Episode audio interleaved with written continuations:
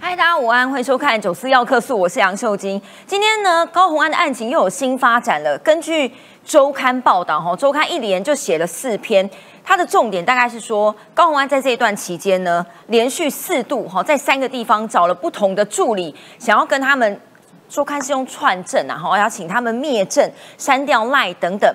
然后呢，他还敲那个。外号叫做小兔助理家的门，希望跟他可以沟通一下哈，结果被那个检视官的老公当场吐槽。所以今天到底有什么新的案情？等一下来告诉你。如果这样看起来呢，会不会是剪掉真的要收网了？因为还扯到了另外一个 PTT 的神人，这个神人在 PTT 上好像蛮有名的，叫做神龙历久。然后呢，他在高办当过助理，结果剪掉发现他从这个支出里面看。他薪水十零五万，但是之后变成零，怎么会这样呢？所以减掉现在要查金流到底去了哪里。不过这件事情真的是一个个案吗？会不会变成民众党的通案烧到了柯文哲呢？我们等一下会独家连线一个之前在呃高雄代表民众党选过立委的，他说呢，哎，所有的人啊，在参选之前都被民众党要求签一个切结书，这个切结书内容大概是这样，就说如果当选哈，如果当选。补助款一票三十块的要回捐给地方党部，然后呢，助理如果你聘了一堆助理，里面有一个人或者是半个人的薪水也要回捐给党部，这些都有切结书签名，而且正刚好这两天还有一个美女曾经选过议员，这一次选了哈落选的出来爆料了一模一样的事情，所以这件事情到底是不是一个通案？等下可以好好来讨论一下，我们有独家的连线。但是二零二四年柯文哲会不会这件事情受伤呢？国民党到底谁会出来选？等一下来告诉你。今天四个来宾跟我们一起讨论。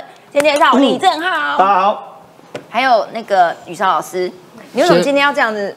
没有，先要要先有求生意志哦。待会呢，帮王石琪刷一波。明天是我们石琪美眉的生日。当然也是我生日，哎，今天是哦，我们两个生日同一天了。那昨天是我生日，不好意思。哦，真的。射手座大连节今天，还有新科新北市议员做冠廷。哎，秀静好，观众朋友大家好，慈琪姐跟雨哲老师生日快乐，谢谢，生日快乐。明天生日的慈琪姐，佩姐。祝我生日快乐，祝雨潮生日快乐，祝晶晶生日快乐啊！我们今天就射手座啊，不是射手跟射手座不合都可以，那个先那个好不好？但是有请像雨潮老师，这个案情哈，其实如果今天大家有看周刊，写的很清楚，关键就是这几个字：串证跟灭证。这个如果案情真的如此发展的话，会有什么样的后果？各位要了解啊，他为什么需要那个立院的保护伞？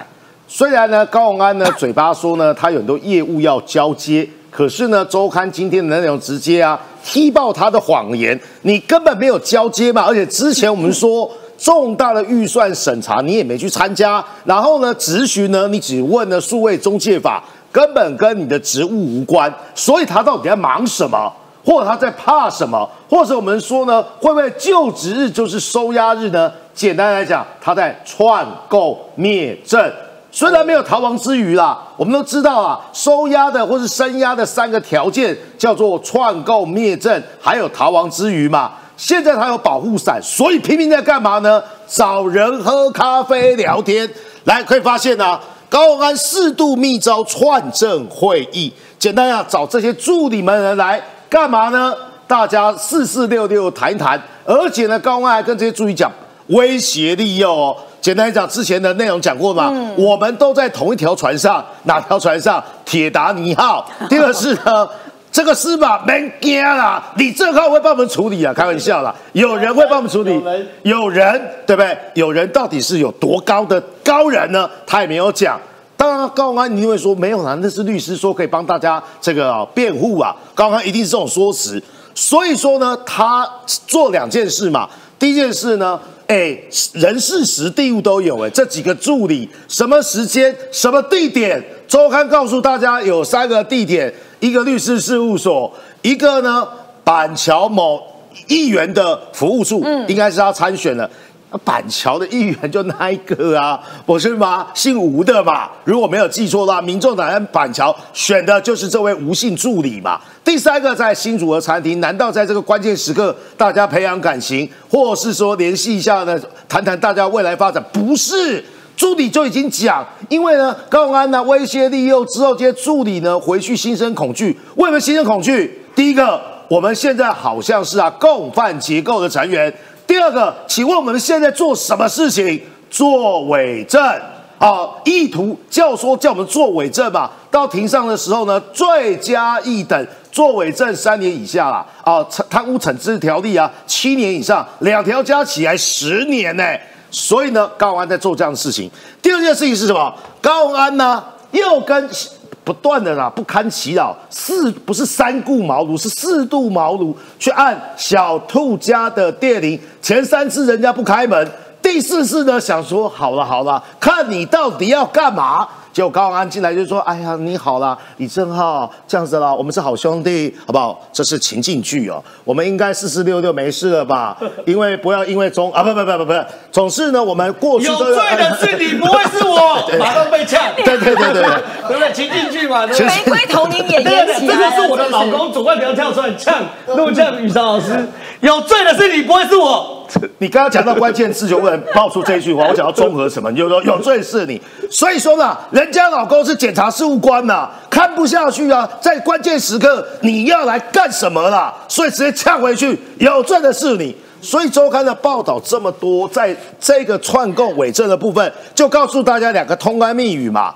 见了啊，按了门铃共四次，最后一次进去走了呢。助理们呢，在三个地方串供，所以呢，高汉，我跟你讲，你事情麻烦了。除了呢这个呢，呃，做伪证，还有你本身的这个助理费的问题之外呢，是不是现在呢在做什么事情串供灭证？所以呢，周刊告诉大家，你逮起多条了，你事情麻烦了，你 big trouble 了，你的就职日二十四号十二点。保护伞已经没有了，雨天收伞。你去就职的那一天，请看呢，潘月霞母女怎么回事？潘月霞母女啊，给的也有很扯嘛，是不是啊？啊，没有啊，那我女儿的这经营的民宿啊，我的选民服务做到民宿去嘛。检察官说你胡乱。现在呢，刚告大家说，熊熊摄影师是因为什么追星？你下班追星没关系啊，追着李正浩跑我都没有意见呐。请问呢，那个小熊拍的照片？根本没有执行任何公务啊！有你高永安的照片跟柯文哲同框吗？什么都没有，骗骗骗，连三骗。待会还有更精彩的内容，让呢这个呢卓冠廷继续接力。还有我们线上呢有一个生喉咙爆料者跟大家讲，究竟这是民众党的个案还是通案啊？但是我们还是很公允一下，讲一下高永安今天还是在保护伞立法院，他还是有到立法院去。就记者就追他问这件事嘛，哈。高宏安今天的最新回应是说：“我看到太多了啦，也不知道怎么去说，很多事实都不符合状况。”他说呢，很多渲染跟揣测，他不可能会操控司法，他没有这种操控司法的能力。你记不记得上一周就这样讲，就说反正大家来瞧一瞧嘛，哈，司法性我会解决，希望谣言止于智者。高宏安说，他的律师告诉他要尊重检调办案，而且细节。不要侦查不公开，好不好？外界不应该随便乱渲染，请大家尊重司法独立的调查。所以现在他是外界唯一能对外说明的，就是这些。会不会其实他是去叫那些助理去新竹市府办公室上班？不然怎么会？我不晓得，因为他这样不是讲说助理一个没去吗？他其实可以这样讲，就说我是去登门拜访，看他们可不可以跟我一起到新竹市政府来。可是他也没有这样讲啊，只是你知道我不懂他为什么。这个周刊写的很巨细迷，连这个先生跟他讲了什么 都知道哎。对，你看这个周刊他写什么东西？很清楚。周刊大标题什么？高鸿安四度串证，减掉副利润，扣薪资清册。高鸿安四度密会串证会议，其实这个周刊这样写，他在干嘛？他在为高鸿安要被收押去做铺陈吧。嗯，因为我们都知道收押的这个所谓的要件是什么？收押要件就是有串证灭供之余，对，或是逃亡之余就要收押。可问题是高鸿安是新竹市市长，他的律师在庭上一一定会主张没有可能逃亡嘛。嗯，我是市长，我听到受访没有逃亡可能。嗯，那唯一一个要收押就是串证灭供之余，那。这很有趣哦！今天剪掉在做所谓的侦查不公开的时候，为什么周刊有这么多巨细迷的东西？嗯，因为剪掉知道到时候抓高宏安会承受非常大的社会压力。所以在收押高宏安之前，嗯，一定要让大家知道到底整个案情侦报到什么程度。嗯，所以我坦白讲，所谓侦查不公开，那都是假的，是看剪掉要不要公开。那这一次的刚刚宇韶老师讲说，人事实地物都有，是真的是非常非常的明确。为什么？因为周刊有讲嘛，说他在找了四次找了前后任助理来串供嘛。人是什么？他说陈焕宇。吴达伟就是 Z 九，还有黄信的现任行政主任。四是什么？说要讨论助理费的公房案。时时间什么？十一月十四号，连这个都有。在律师的事务所。D 呢？除了律师事务所之外，还有新竹的餐厅。对，哇，他们在新竹餐厅瞧这个，我觉得算是很厉害。还有吴达伟的选办竞选办公室。嗯。物是什么呢？当场要求删除赖跟做账资料。我先这样讲哦，如果人事、实地物都有的话，尤其是当场要求删除赖的，还有删除做账资料的话，就是灭共嘛，串证灭证。这个是检调有在监听还是跟监才会知道这些？两个可能。一个是监听，因为剪掉已经全部都挂线。你只要是这个跟高环有接触，有可能的已经全部都挂线。比如说高环要求我删除，对不对？那我就删除。我回头打给我女朋友说：“我高环山有个恶劣，竟然叫我删除，好险我有备份。”嘿嘿嘿，这这这这这这个可以监听得到。哦。另外一个是什么呢？没没有挂线，可是剪掉把这些内容传过来。你要不要当五点证人？嗯，要五点证人，请你一五一十的全部告诉我。一高华有没有找过你？什么时候找过你？为什么找过你？教你做些什么事情？这东西有可能是来自于这些证人的供词哦。那如果是来自于这些证人的供词的话，到时候检察官跟法官申请羁押的时候，这供词拿过来，法官看完一定直接羁押的嘛？那就是摆明的穿针灭供之语啊。而且呢，还有一个人一定会坐在小杜主任嘛。嗯小杜主任在这里面讲的很清楚，高鸿安找了助理，多次去小杜主任在南港的家里去按门铃。对，小杜主任都假装不在，最后不胜其扰让他进来之后呢，竟然呢高环当面跟他讲说，我们都在同一条船上，然后呢有人会搞定死法等等的，结果呢被小杜主任的老公怒呛，有罪的是你，对不对？这件事情至少小杜主任也可以作证嘛。所以哦，给。金钟安写完这边之后，还特别举例，举说花莲的副议长潘月霞也是助理费案，因为串证灭共的可能的时候呢，企图检察官连夜声押。嗯，所以你看，哦当你把懂懂法律跟懂政治，把金钟安这边看完之后，你就知道金钟安这边是检察官跟检调在为日后声押的。政治正当性做布阵，我认为法律一定有正当性。对，政治正当性做布阵，因为毕竟你要抓一个市长，还是要考虑到舆论的影响嘛。所以高环真的要好好去思考了。刚有网友问说，为什么不会潜逃？但是如果你好不容易选上了新竹市长，然后你一逃就不回来了，那你花那么多时间 选要干嘛？所以基本上一个当选市长、当选公职这么大的公众人物，不太会逃走了哈，因为海关也会觉得。把你拦住嘛？但是我们今天还有两个案例哈，告诉大家，让大家去想一想，说这件事情到底是个案还是通案？现在有两个曾经都代表民众党出来选，一个是选议员，这个美女叫做李嘉玲，好，她昨天有正式开了一个记者会，面对媒体。然后我们现在先连线给一个之前也是代表民众党在高雄选过立委的，叫做敖博胜。博胜，你在线上吗？嗨。你听得到吗？嘿，我在，我在线上。这件事情哦，哎，听得到，听得到。嘉玲的爆爆料，你昨天应该有看过，其实也不是爆料，我觉得比较像抱怨然后他说呢，之前签他选的时候呢，党部啊，高雄市党部也给他一个切结书，意思就是说，如果你当选哈，补助款三分之一捐回去；如果你当选的话，助理呢，一个助理或半个助理，全部的薪水也要捐回去党部。你当时也有被这样要求，是不是？呃，其实我觉得哈，李嘉玲哈不是抱怨啊，是爆发啊。呃，因为啊，我们在二零一九年哈，就是那时候我们参，就是代表民众党参选二零二零年的区域立委。嗯。然后我要还原当时的情况，就是二零一九年十一月五号，当时的民众党的第三个第三人就是张泽阳秘书长。那时候呢，有约我李嘉玲、罗鼎成。庄宜亮四个人，然后在高雄市九如路的人道国际大酒店一楼包厢，然后呢，他有拿一式四份的，呃，就是区域立委承诺书，嗯，请我们啊，要求我们要签，我们必须要签了之后呢，他才给我们那个政党推荐书，让我们去登记，以及政党的政治现金，他才会愿意拨款给我们。哦，好，那。在那一场参会中呢，我看到那一份呃区域立委承诺书，真的是那个就是说呃突破我的三观，开了我的眼界。因为其实我之前也有一些政治经历，尤其在国民党这个部分，在立法委员办公室我也待过。我是第一次看到说有一个政党要求区域立委签类似的东西，然后呢要求他们回捐东西，这是第一点。嗯，第二点呢，它里面的内容让我真的是有呃看了非常的傻眼。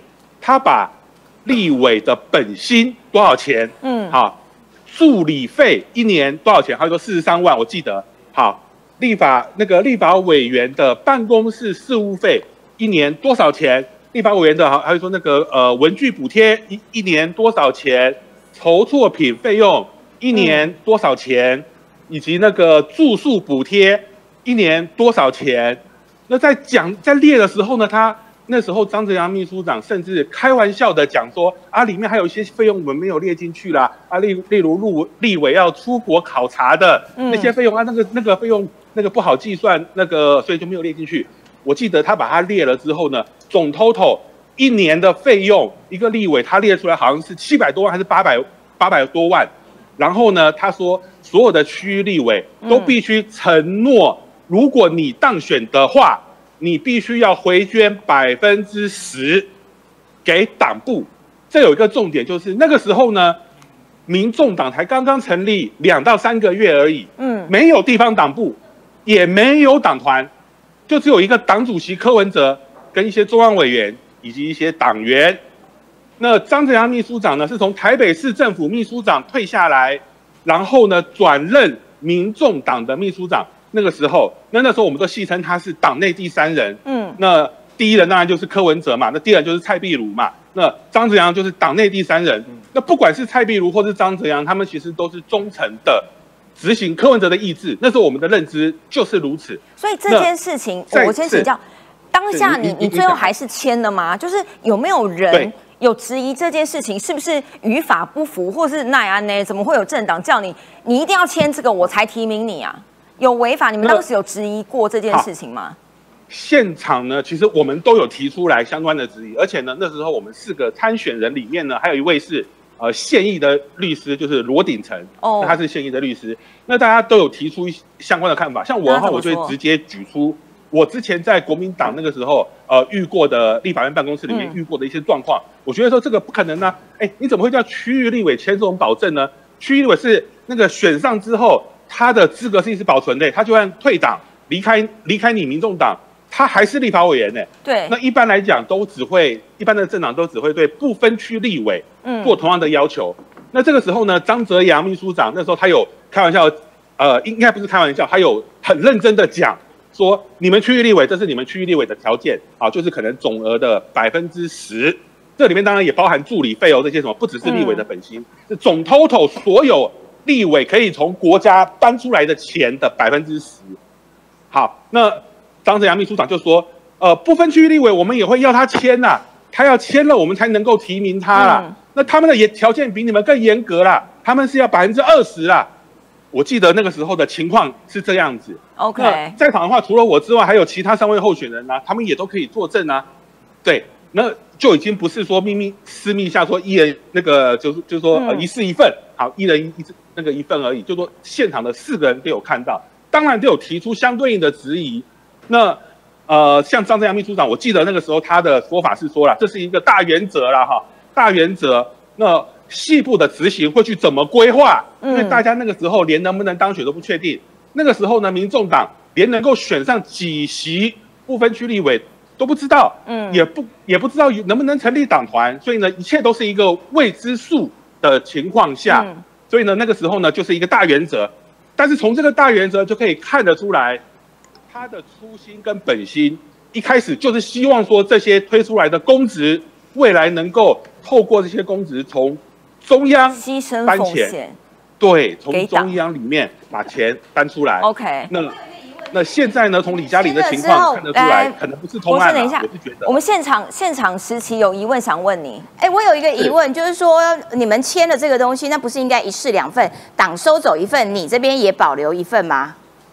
没有没有，他就只有那一份，然后呢，他摊在我们每一个人前面，我们签了他就收回去了。所以他可以死无对证啊，因为他他那边销毁之后，你们手上也没有。不用是我们没有，我我们没有那个版本的正本，但是呢，我们就只有人证了，就有人。不是，我再请问一下，那一场的，对，他当时只是说你，他列了一大堆嘛，哈，立委好像一副很有钱的样子，所以如果你当选必须回捐，但他有明文列说。他不管你这从哪里来，你从助理身上来也好，或者是你自己想办法去募款也好，他有明文说，比如说就像助理费，嘉玲讲的，是不是？你从助理费你要提拨一个或半个，他有列这一条吗？从助理身上拿钱，有列这个吗？他是统统花，他是所有的呃所有的立委能够取得的所有的经费。那这个这这些经费，就是说立委如果不去申请，我都要钱都没有啊。像说今天我立委如果不去申请助理费，我四十三万，我只报四十二万，或是我只报四十万，那这个费用他不管你，他就是列一个总额。那还有像说那个文文具、好办公室的事务费这些，他都是列一个总额啦。这都是可以，这些都是你立法委员不去申请就没有的钱呢。他是列一个总额总 total，然后呢用总 total 的趴数。然后来要求你说这个部分是要回捐，嗯，而且呢，那个时候因为没有党团嘛，那没有没有所谓的说回捐给给党团使用或者什么，没有没有这个问题，就是回捐给民众党党部嘛，OK，因为那个时候我们对他那个时候没有党团呢，就只有中央党部嘛，对，所以他那时候非常清楚。然后当然啦，他可以讲说这个是一个一一个比较 rough 的一个规划，那后面会怎么执行，不知道。对，但是呢，我们可以参照嘛，就是真的，民众党选上了五席，呃，不分区立委之后，对啊，那他们有经过很长时间的讨论，那最后的那个定版，就像张义善讲的，好，那就是他们觉得说这个东西不合法，如果真的这样子要求的话呢，那可能会有法律上的问题，所以最后一直修改，一直修改，一直修改，变成说两个助理嘛，一个助理就是实职的由党团去。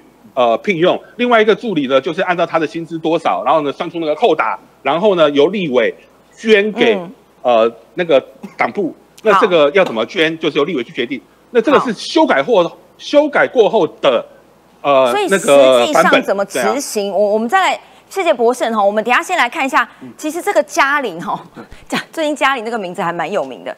这个嘉玲到底怎么说的？跟刚刚博胜说的一不一样？所以到底是不是从他讲二零一九年那个时候连党团都没有，就已经要签这份东西，就有这样的概念出来了？来听一下这个嘉玲怎么说。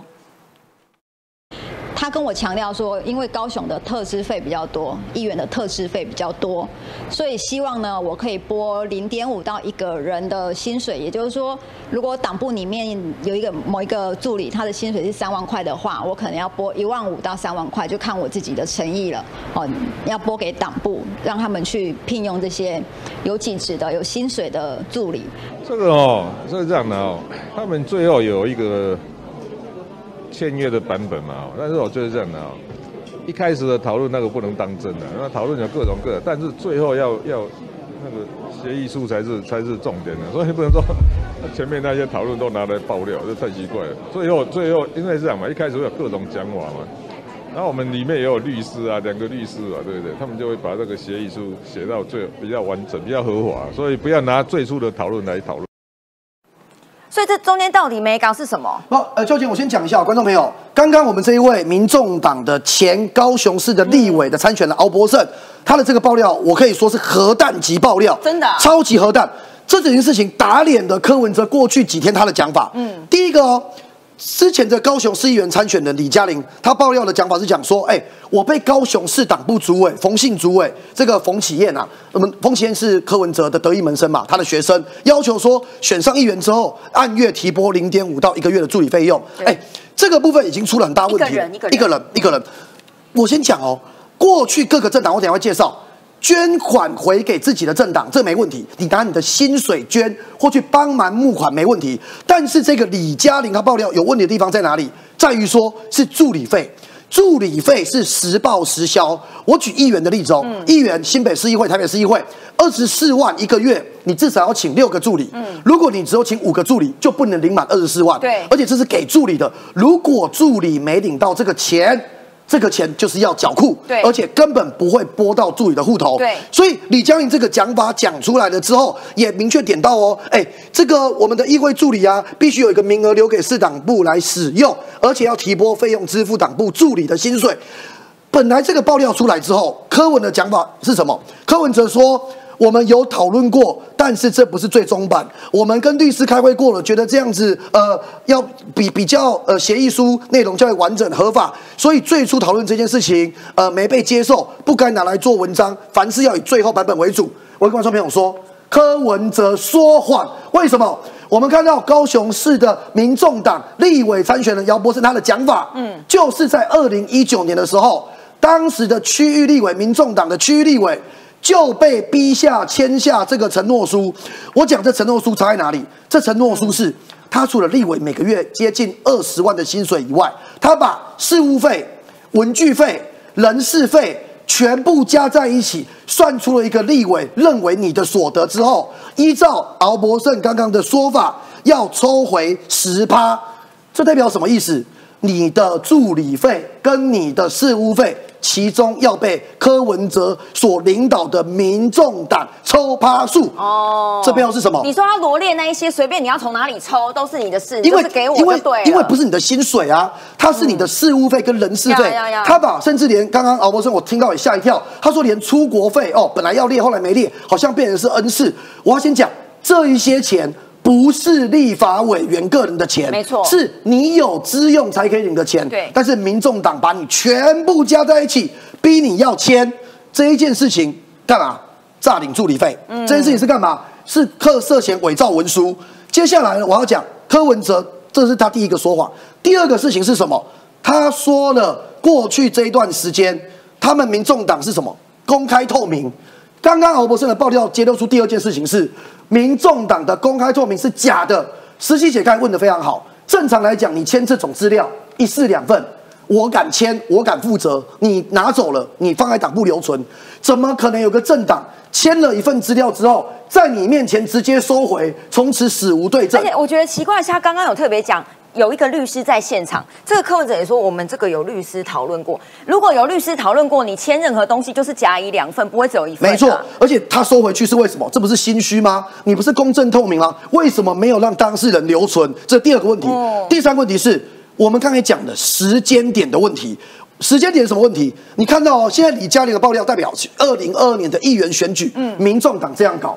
刚刚敖博胜的爆料是二零二零年的立委选举也这样搞。所以跟立法院的党团完全没关系。嗯，当时民众党一席立委都没有，你就叫你未来选立委有可能选上立委的参选人，你签下这承诺书，未来要把助理费、事务费回捐给民众党。这不是很清楚吗？而且有点更过分。刚敖博正说的，如果不签这个，我就不给你政党推荐书，你就没有办法去登记了。对啊，所以它变成一个门槛嘛，故意设了一个门槛给他。那现在呢？很多他们内部的对话记录也流出来。呃，你看哦，这个是二零一九年民众党要求区立委要选建成。敖博胜那个时候跟他刚提的秘书长的一些赖对话。我先讲这一件这几件事情，柯文哲你绝对脱不了关系。我刚才提的。李嘉玲的这位冯姓主委，他是柯文哲的学生，高雄市党部主委。而我们刚刚看到的敖博胜，他说当时叫他签的这上面的秘书长，秘书长只属于民众党党主席，不可能一个秘书长敢自己决定这事情，难道主席不知道吗？他跟秘书长对话讲什么？他说，我们就看这句话就好。党部工作人员已依中央委员会决议，对已缴交区域立委承诺书的候选人拨五十万元入候选人捐款账户。这就是于少老师说的，刚刚爆料人说的。如果你没有签这个承诺书，我连你的五十万这一个捐款保证金，我民众党都不拨拨给你。你先签了，我民众党才给你相关支持。我先讲，打个预防针，柯文哲一定跳出来讲哦。回捐给政党很正常啊！我现在先跟你打个预防针，你不要拐东拐西，不要乱扯，完全不一样。民进党的做法是什么？是你的薪水回捐给政党，你去募款也可以我先讲薪水，不分区的部分呢，你每个月自己要缴六万元。所以以一个立委来讲，他的薪水十八十九万，其中其实民进党的部分区立委要扣六万啊，六万要回缴回给党中央，交回党中央干嘛？合情合理，用于监困选区的经营。那如果是区域立委要做什么事情？是要去帮政党募款。我再讲一次哦，帮政党募款，因为政党可以募款。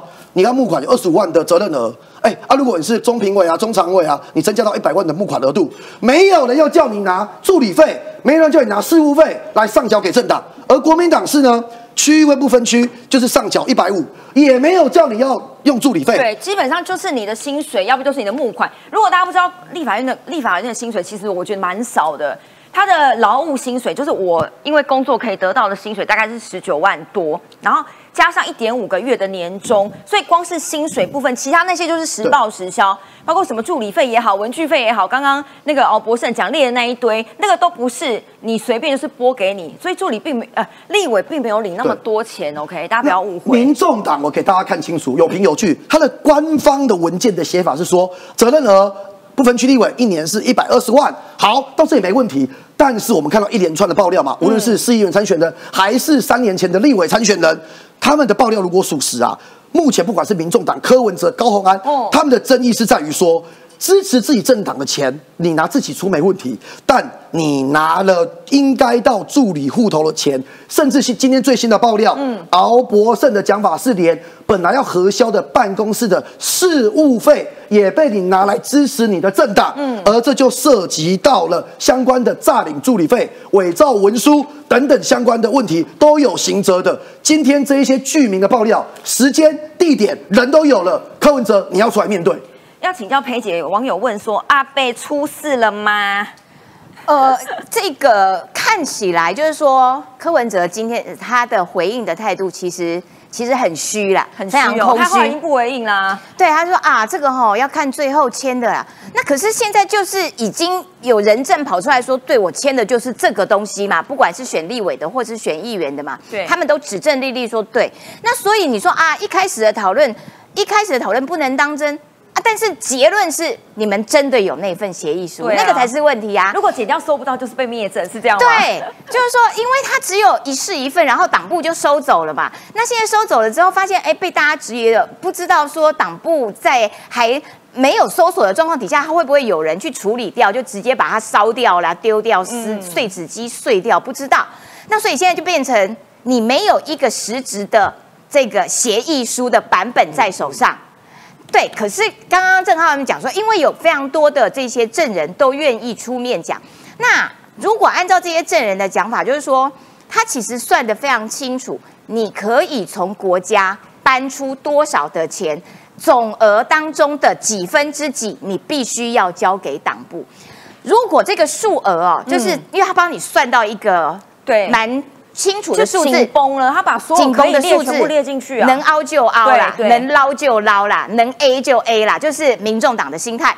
好，如果呢这个当选的不管是不分区立委或者是议员，嗯，因为知道了这个数字，所以啊，不然就这样，我用我的薪水缴啊，那个都 OK，会没有事。但是有问题的是说，如果是用一个人当助理的名字，可是他实际薪资。为零元，但是他请领了五万元，哎，这样子就叉叉噔噔不可以。那如果这个助理他领了这个钱，但是他领他不是完整的领到这五万块，假设他的薪水是五万块，他如果实实际只拿了四万块，其中一万块拿回去被老板缴回党部的话，哎，噔噔这样子也是不行，通通都是诈领，所以会不会有事？当事人这个议员，或者是不分区立委，或者是区域立委，如果选上的话，这些人会有事，助理作伪证也会有事，但是跟柯文哲会不会有事？现在还没有直接的牵连。嗯，是不是柯文哲下令的？看起来不是，是那个什么张泽阳，是不是？就是秘书长啊，是秘书长秘书长的事啦。对，让秘书长去解决就好了。所以这个一人政党最后没有事的，可能就是那个党主席。党主席以下的人可能有事，嗯，对，所以阿贝会不会出事？但肯定的，他可能会出来选二零二四，哎，都是事。有请一下李正浩。所以这件事情哈，因为昨天有一个新闻都有照到的画面，在竹中一百周年的一个校庆会上面，结果呢，主办单位就安安排柯文哲跟高虹安两个人并肩而坐。如果依照媒体看起来，两个人是没有互动啦，所以很多人都解读说，是不是高鸿安已经开始切割柯文哲，或者是柯文哲开始切割高虹安，两种都有可能。只是二零二四年柯文哲打什么盘算？哦，柯文哲他打的盘算就要选总统哈。我们如果再讲下去，就是要这个这个收视率要掉了，因为大家都知道柯文哲要选总统。可他有这样战略，他的目的是什么？他他到底有什么方式可以做到？嗯，比如说第一件事情啊，人跟物要对。第一个，他既然要求黄珊去接民众党的秘书长啊，他其实也是看中了黄珊珊的余温呐。这爆料说什么？柯文哲总统基本办公室选在南京东路上的台玻大楼，由北捷董事长李文忠统筹。包括发言人陈志涵、市长办公室副主任戴于文、社会局局长周瑜修、市府顾问林友志、友海公司总经理邱一凯等人都可能竞办团队议员。这个东西啊，其实就是邱柯文的铁杆军。可他们一直缺一个这个可以统筹的人。现在民众党秘书长是谢立功，对不对？对。你很明显发现，在这样选项中，谢立功是没有能力去做操盘的，在存在感极低，操盘能力极低。可是呢，对于柯文哲来说，可能没办法，我还是需要个党秘书长。现在有一找黄珊珊接，可能很有趣哦。确实是最好人选。对，但是青黄人士指出，他绝对会帮柯文哲打二零二四总统大选这战。现阶段无意参选民众党党，哎，这很奇怪。因为有上一个惨痛的例子啊，对，叫蔡壁如，现在整个被冰在冰箱里。他说他会帮，但是不想接秘书长，请问怎么办？这很怪啊！就网络上脸书发个文啊。对啊，是不是这这这种画虾不出力？因为在这次选战中，你也可以很明显看到柯文哲是偏心新竹的嘛，对不对？嗯。对于台北市到后期期，好像对黄山几乎没有什么帮忙，所以到底黄山要不要淌这个浑水？坦白讲，我认为打一个问号。另外一件事情，柯文哲要干嘛呢？要推国政白皮书，要撕槟榔科的标签。这其实这很重要，因为如果二零二四年是沙卡都好。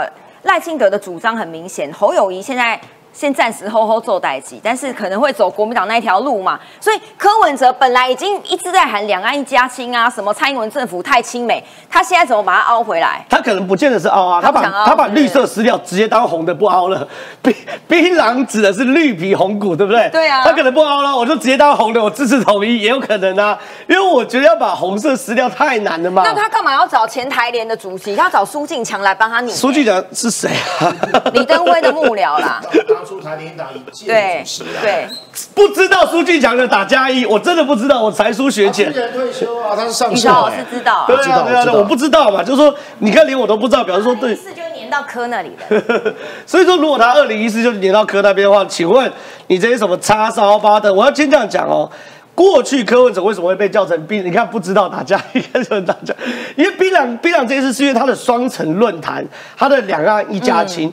这些事情哦，其实坦白讲，绝对不是一个国政白皮书就可以失去的嘛。但是矛盾的在这里，这个是根据信传媒报，加一加报，加一加报 就去 Google 好不好？现场那么多资深媒体人，不是我意思说，不要强调自己是年轻人。不是，他如果真的找一个在独派有分量的人，我们大家已经都知道。我的问题是，好来正好，这个是媒体写这样子。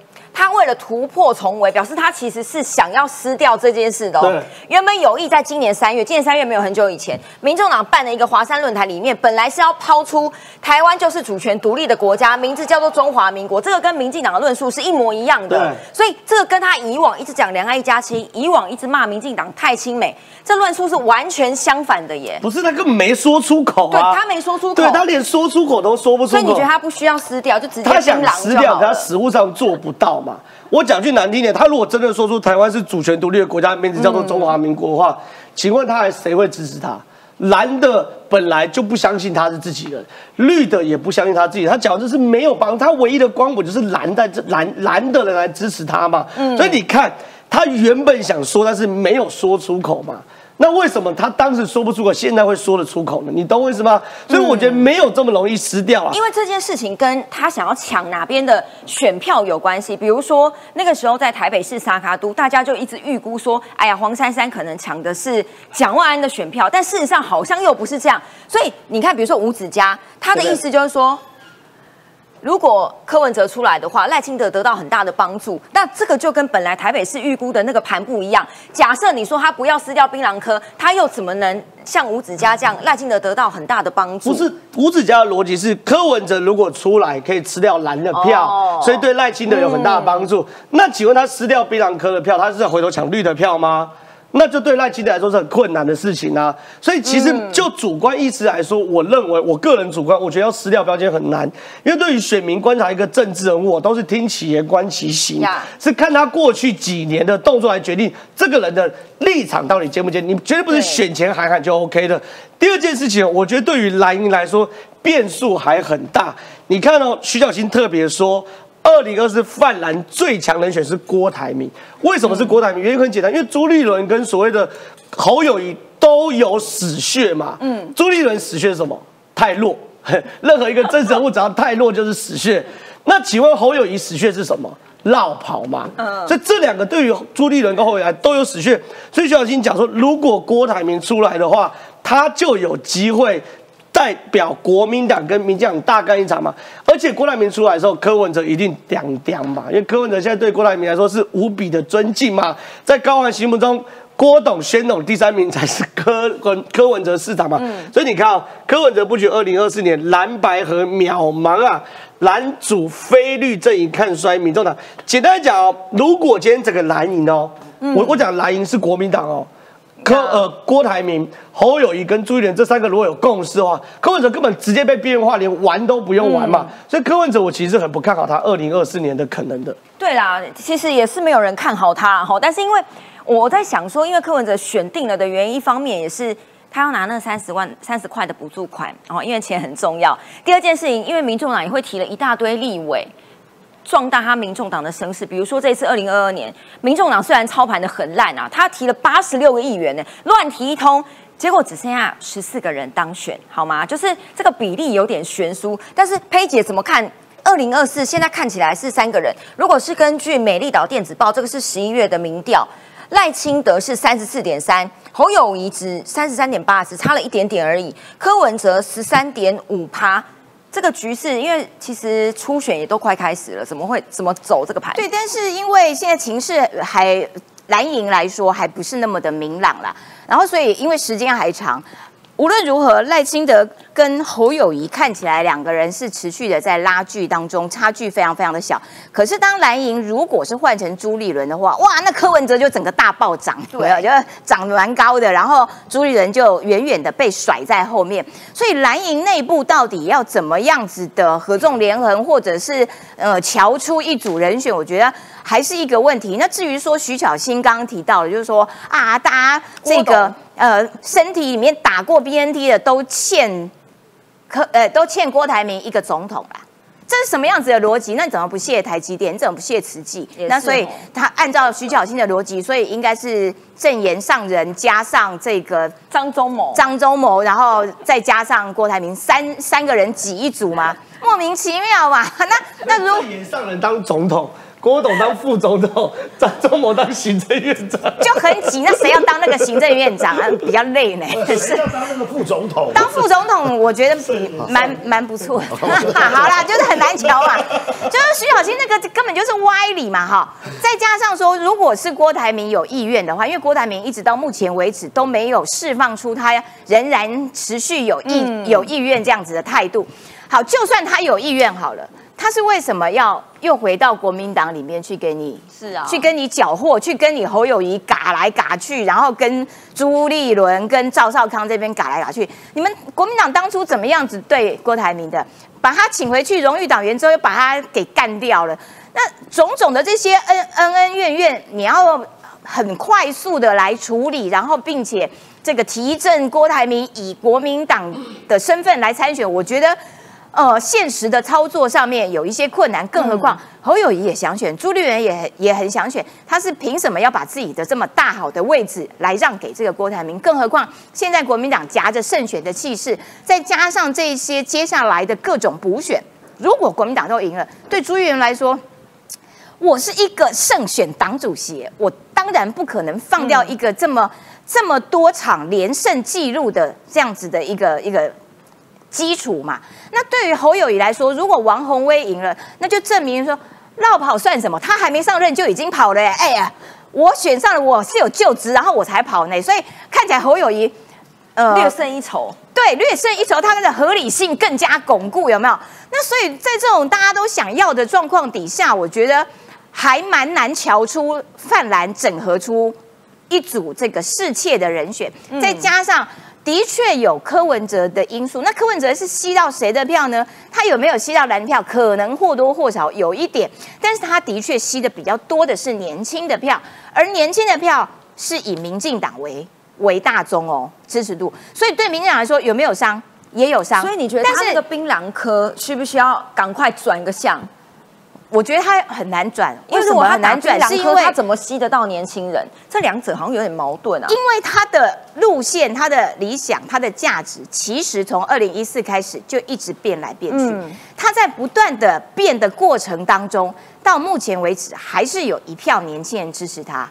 就是这就是台湾玄妙的地方。真的好，那可是因为之前都是选市长或者是选这个议员，选总统当事人完全不一样。会要求说，那你的两岸路线必须要清清楚楚，蓝的要清楚，绿的要清楚，你白的也必须要清楚。但是因为柯文哲之前的转变路线转变态度转变，已经成为一种惯性了，嗯，所以他就算想要撕掉他的槟榔这件事情，我觉得他不会有扩张性，嗯，他能够说服的仍然是他原本小小圈圈里面的那一些人，他完全没有长大的可能性。那没有长大的可能性，但是他仍然会有支持度啊。那对谁会有影响的？我其实觉得对于两边都有影响。而且柯文哲自己讲过一句话，他说不一定能胜选，可是我可以搞掉搞掉对哪呃，就是来捣乱的。对我就是来捣乱，我我可以决定谁不要当选，就是他成为那个关键的势力啊。所以他就是来作乱的。那所以选总统能不能够？我们放任一个人来作乱，我觉得这是所有选民都要思考。如果你要选的是国家的前途，你为什么要放任一个人在那边搞乱呢？而且他讲不清楚啊，他到底是蓝的、是绿的、是墨绿的、是红的、是槟榔，通通一下子这样，一下子那样。其实我觉得最重要就是理念呐，你的路线能不能够坚守一贯的这个价值？而且美国人知道你是一个不可信的对象，在这种状况底下。我觉得太困难的啦，对柯文哲来说，其实你还是回家啦，回家，回家比 较舒服一点啦，不要那么辛苦啦。但是因为其实选总统这件事情，除了你有门票之外，非常关键的，不要说什么抗中保台不是，因为美国刚刚佩姐也提到，确实是一个很重大的关键。你如果两岸论述讲不清楚，又在美国人面前一直呛美国人，你进得去华府吗？你就跟韩国瑜当时你就是进不去华府嘛，所以你必须。现在的没有两边讨好这件事情了，你要不就是抗中，要不就是站在美国那一边。如果现在的国际形势就是这样，这件事情呢，因为台北市的补选也快开始了，吴一农站出来讲说，壮阔台湾一直有在做民调，八成的人都愿意为台湾上战场，所以兵役延长或者是曹新成讲的青年上战场这件事情，会影响到二零二四吗？我先补充一下两个大家内心最大疑问。哎，民众党一年不是将近八千万的补助款吗？因为它有过五趴。对啊，那为什么要那么抠，还要呢吃干抹净呢？各位，柯文哲想法是呢，平常呢超前部署，省吃俭用，能捞则捞，把所有资源留在干嘛？选总统啊？不是的，算计盖总统啊，把所有资源的毕其功于一呀，这就是柯文哲的想法。不然八千万一年难道不够你用吗？第二个，徐小新以世代交替为名，说他明年要选立委。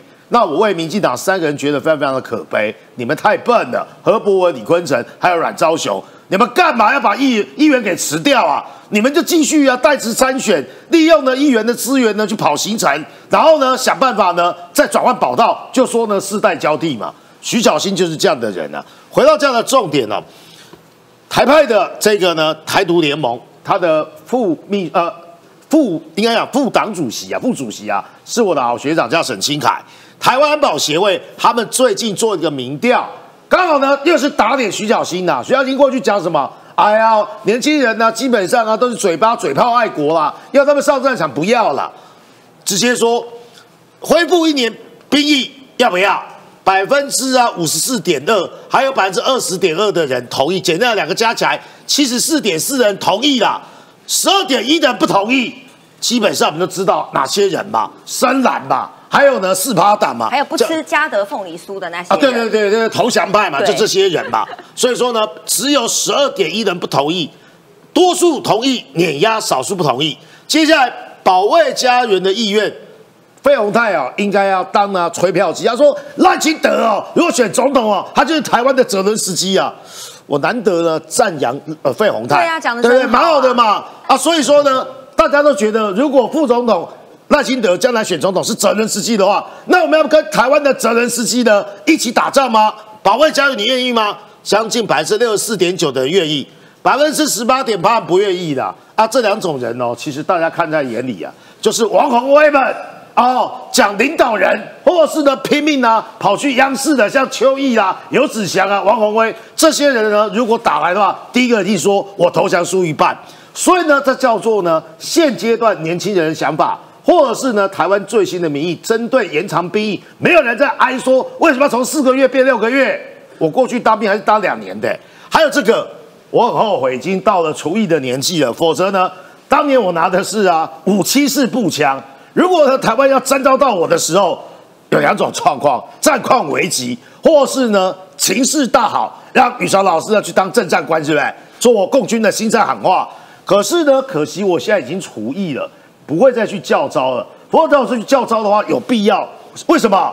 现在的步枪我都不会用，什么 T 九一啊，我完全都没有使用过。过去我是无线电下士啊，背那个拐拐的。现在有最新的无线电通讯，我都不会。但我现在除役了。如果你现在被叫招的话，又都会发现是说，哇，真的要练体能，有网红嘛？啊，芊芊，还有呢，许多人呢发现去打打靶的时候用的是最新的武器。你看，打靶一百二十几发，从早上打到晚上，晚上就是夜色，给你夜视镜。所以发现呢，晚上打靶用夜视镜啊，所做的这种红外线的瞄准啊，比白天呢你用自己目视瞄准啊还要精准。这叫做高科技。以前我当兵的时候呢，那个星光夜视镜啊，好大一个哦。而且呢，在戴的时候，千万不能有人呢跟你开玩笑，开什么玩笑？你戴星光夜视镜来，你正好戴对不对？我拿手电筒照你，你眼睛会瞎掉，你眼睛会瞎掉。真的。所以当初我们第一代部署九六年的时候，我在飞子部拿到那个星光夜视器啊，像宝贝一样。所以你看，教招变了，让你呢有实战的感觉。当然时代变了啊，当年我还没有当兵啊，那个高高二升高三的时候，有人学长找我说说。要不要去参加虎啸战斗营？我说虎啸战斗有什么好处？哎，你可以摸枪，也可以打靶。哎，后来发现呢，当兵的时候觉得我高二到、高三在浪费人生，人家都去把妹，我去当兵干什么呢？就参加虎啸战斗营一个礼拜啊。其实啊，现阶段呢，教招就让你感受到战场的真实状况。其实呢，如果有机会再被教招的年轻朋友呢，一定呢要把握这样的机会。我的学弟黄义中他就很高兴啊，要陆战队啦。他已经被叫招过了，将摸枪啊就很高兴哦。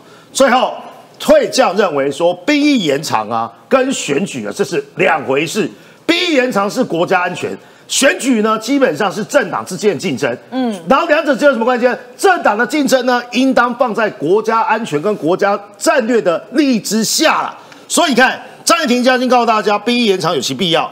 现今呢，有战斗部队的编配比只有八成左右，所以说呢，还有那个兵役的缺口。除了兵役延长，还有呢，我们的募兵制呢也要健全的。还有这一位陆军退役少将，正大台海安全研究中心的副主任胡维洲、胡瑞洲啊，告诉大家，我国面对强大敌人，增加兵力有其必要。我们有两个模板呢，一个是以色列啦，一个是瑞士啦。啊全民国防的模板呢是瑞典啊。所以呢，这些呢都是我们外交国防委员，不论是啊赵天林、王定宇，还有以前的陈柏伟，每天都在研究的事情啊。所以呢，很重要的地方是啊，国军的教育准则、训练呢、流露的及配套，务必做到与时俱进，想办法尽量与时俱进。因为过去教招为人所诟病的是什么？进去七天到一个礼拜，全部都在看电视，看举光原地的精华版。或是呢，看了什么《惊爆十三天》，希望呢启发你的危机意识，可是你没有实做吧，对不对？你过去操作是拖式飞弹，现在已经从拖一变成拖三了，甚至呢有标枪飞弹，你还拿拖式飞弹干什么呢？所以很重要的地方是实做战场经营、实战演练，这是未来我们国防教招还有训练的趋势了。但是这件事情其实很难不被选举影响。请问裴姐，因为曹新成就讲了，他他事后分析说，民进党败选的其中一个很大的原因，就是国民党在操作青年上战场这件事情，让大家被恐吓的感觉。但这一招到二零二四年还会有用吗？所以才要想方设法来这个导正视听啦。因为的确，呃，当马英九说“哦，票投民进党，青年上战场”这件事情，其实真的会对很多爸爸妈妈产生心理上面的压力，然后就就会被这个呃套定调，就是说啊，支持绿的就会打仗，支持蓝的，哎，两岸就会和平。那可是。我觉得有几个逻辑上面的谬误啦。我看到有一个网友在讲哦，来先看这个，这个是赵赵少康，赵少康也放话说二零二四他要选总统。可是好，我觉得比较遗憾的是什么？好像比较没有什么人在理他，有没有？大家在算人头的时候比较没有算到他，都没选上，还想选总统？好，他在去年八月的时候说，这些役男啊，你只服四个月兵，你根本没有办法站站立啊，等等，把这个。哦，四个月的兵役把他骂了一顿，然后言下之意就是他认为也应该要更精精精精实，然后也更应该要延长。结果到了今年的时候，他就说，如果我当总统，绝对不会延长这个疫期，就是要四个月。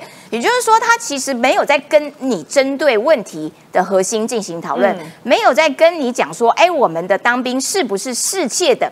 这个呃够强悍，然后够保护自己，他只是把这个议题拿来做一个政治上面的操作，因为他认为，哎，这样子可以得分。哎呀，选蓝的就会和平，选绿的啊，你们就是要打仗。好，那所以现在我刚刚讲到说，逻辑上面的谬误是，如果这个按照蓝营的讲法，就说啊，这个两岸要没有战争，两岸要没有战争这件事情，其实只有台湾投降了。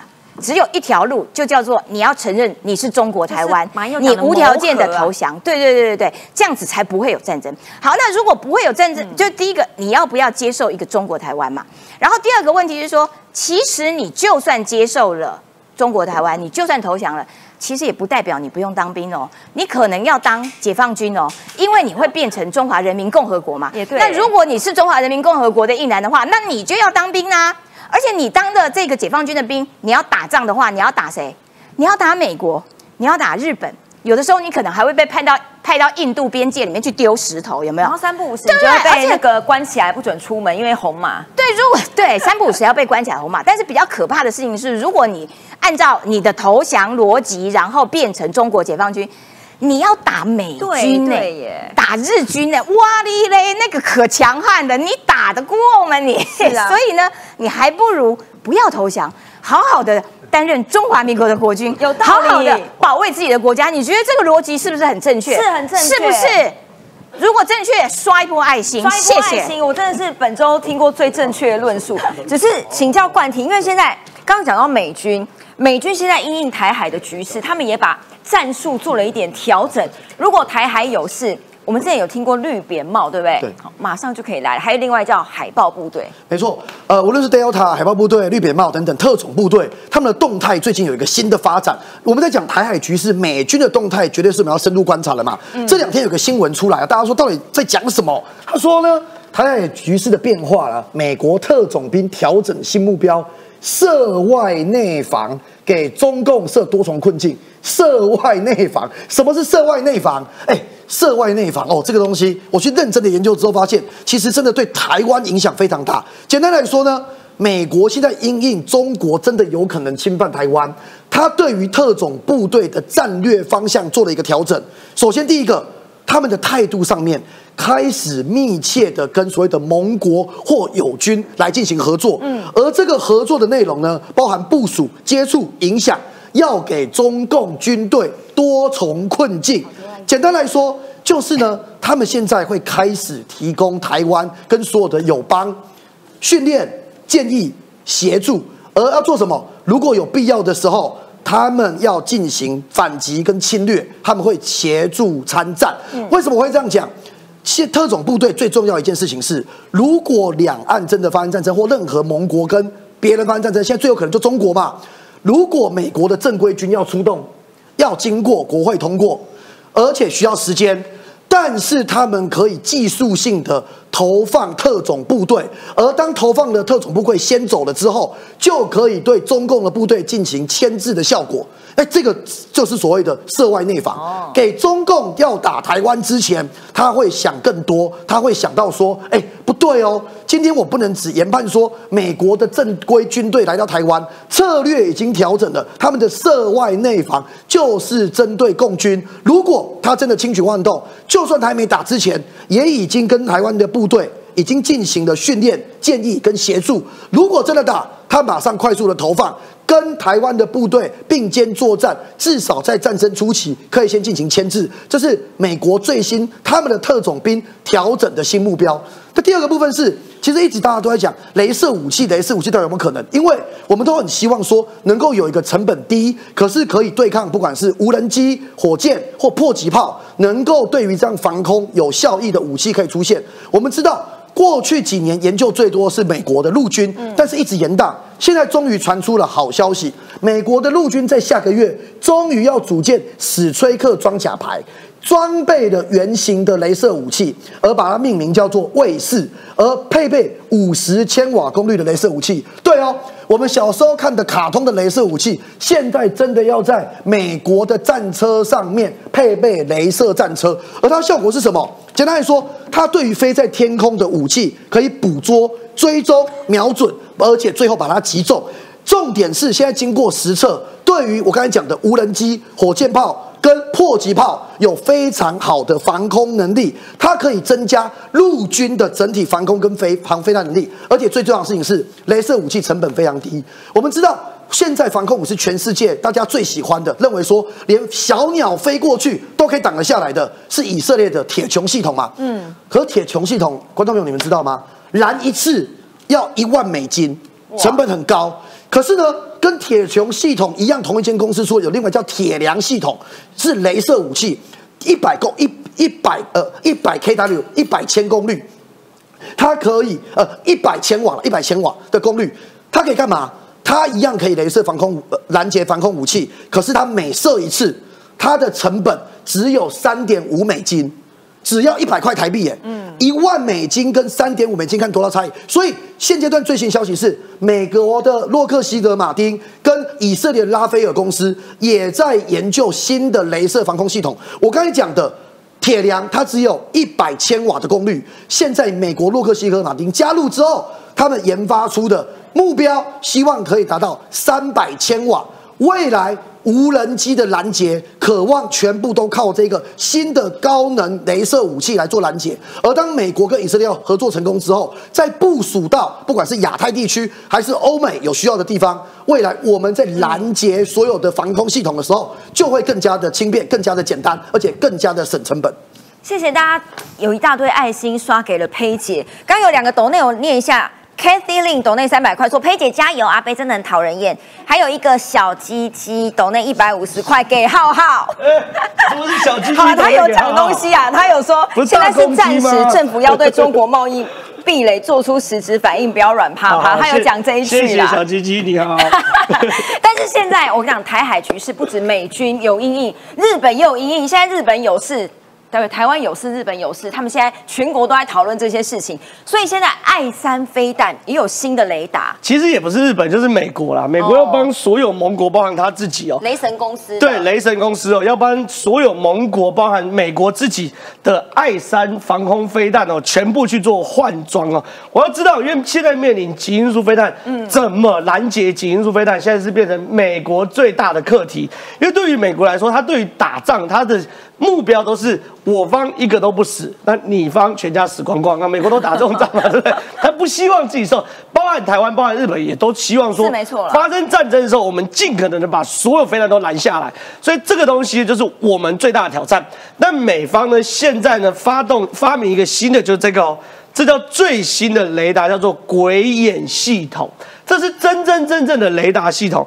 原本呢，这个鬼眼系统呢，跟原本爱山雷达系统最大差别是，第一个它可以三百六十度的拦截所有范围的飞弹，嗯，它就像昆虫的复眼一样，完全没有死角，这是第一件事。第二件事情哦，它的雷达的侦测范围大概是原本飞弹的两倍长。那发热它两倍长呢？为什么是两倍长？原因是哦，它在里面的半导体用到第三代的半导体，叫做生化镓。生化家为什么是第三代半导体？为什么可以增加两倍长呢？我在这边科普一个小常识。现在第一代半导体就是台积电做那些，就是细的半导体。对，我们在谈半导体的时候，我们都会谈一个叫做崩溃电压，就是大家我们以前在学学电机的时候，一定会学崩溃电压多少，或是额定电压，就是说你电压在多少伏特以内，嗯，这个半导体不会坏掉。一般第一代半导体细的崩溃电压大概是一百伏上下，所以我们看我们现在电器啊，其实如果弄到半导体里面，都会做这个变压的动作。但一百伏超过一百伏，这个这个半导体会坏掉。嗯，可是为什么第三代半导体这么的重要？而且美国现在不止限制中国第一代半导体，连第三代半导体都限制呢？因为第三代半导体跟军工产业有关系。第三代半导体生化加的崩溃电压是九百伏特，你可以想象。